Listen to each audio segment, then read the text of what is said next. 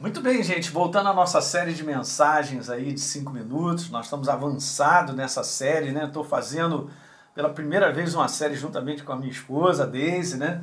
E você está conhecendo, você que não conhecia ela, olha ela aí, ó. Bonita, não é não?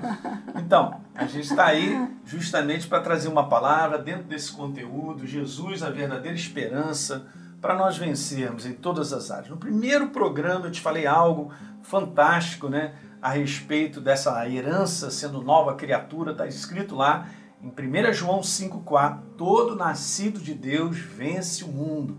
E está escrito: é esta é a vitória que vence o mundo, a nossa fé nele, né? a nossa confiança em tudo que ele escreveu em termos de aliança, de promessa para cada um de nós. Você olha para a palavra de Deus, gente, você vai ver esperança gritando, né? fervendo na tua frente para te banhar e não te queimar, no bom sentido, né? não?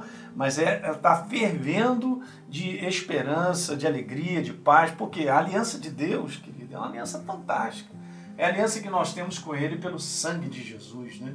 A Deise falou sobre isso, se a nossa esperança se limita apenas a essa vida, nós somos os mais infelizes de todos os homens.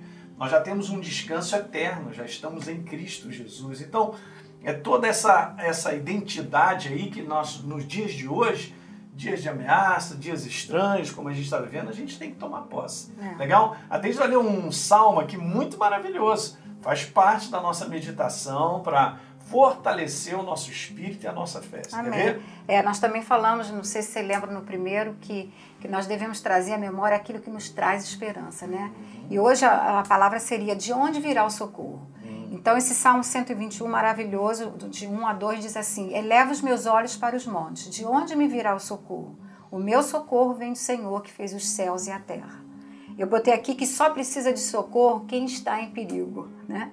Quem está com perigo. Aqui está falando que existe uma situação de perigo. Então, Jesus afirmou que nós, nesse mundo, ele falou isso, que nós passaríamos por aflições.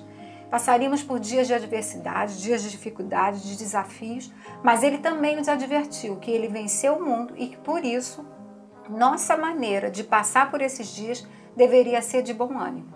Seria como se ele dissesse assim para nós: não olhe para baixo, não olhe para a ameaça, não olhe para o perigo, não olhe para as notícias seus olhos têm que olhar para cima, para mim, né? Isso. Outra coisa, não olhe para as más notícias, olhe para as boas notícias. O que, que é as boas notícias? As boas novas do Evangelho libertador. É isso aí. Né? É então, que é esse trabalho completo de Jesus na cruz do, do Calvário. E para fechar com chave de ouro, ouro, olhe para o seu último livro, as últimas páginas. Nosso Deus já venceu e nós também. Que esperança! E que alívio saber que o fim da história é esse. Você é. sabe o fim da história. A vitória já está garantida hoje, amanhã e depois. Não importa o que a gente for enfrentar, nós já somos vitoriosos em Cristo Jesus. Amém. O final do livro fala sobre isso, a grande vitória da igreja. Né? É por isso que nós estamos aqui insistindo em falar é com vocês que você de gosta. que a gente vive em propósito. Nós estamos num propósito. A igreja está com um propósito né? de levar essas boas novas às pessoas. Mas eu quero terminar, porque esse salmo é muito bom lendo uh, todo o Salmo 121 mais uma vez. Então, elevo os meus olhos para os montes, de onde me virá o socorro? Meu socorro vem da minha tia, pastor, que eu já estou de olho nela, que eu estou precisando de uma grana aí e tal. Não é dessa forma que funciona, ok? Essa forma, mais cedo ou mais tarde, ela vai falhar, porque o ser humano não tem capacidade de dar solução para tudo que ele enfrenta, ok? Mas o meu socorro vem do Senhor que fez o céu e a terra ele não permitirá, ouça bem o que eu estou te falando, ele não permitirá que os teus pés vacilem, não dormitará aquele que te guarda. É certo que não dormita nem dorme o guarda de Israel. Aleluia. O Senhor é quem te guarda. O Senhor é a tua sombra à tua direita. De dia não te molestará o sol, nem de noite a lua. Agora olha só que versículo, hein?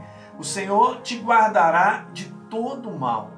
Guardará a tua alma Olha aí, o teu coração. O Senhor guardará a tua, a tua saída, né?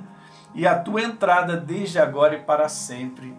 Amém. Amém. Essas são as palavras, são as boas novas para mim e para você, um povo que vive em aliança. Amém. Legal, gente? Amém. Dá um like no nosso programa de hoje, aí, se inscreve gente. no nosso canal, por favor, e deixe um comentário que é importante, compartilhe com os amigos essa mensagem e a gente se vê no próximo programa. Amamos vocês. Beijo.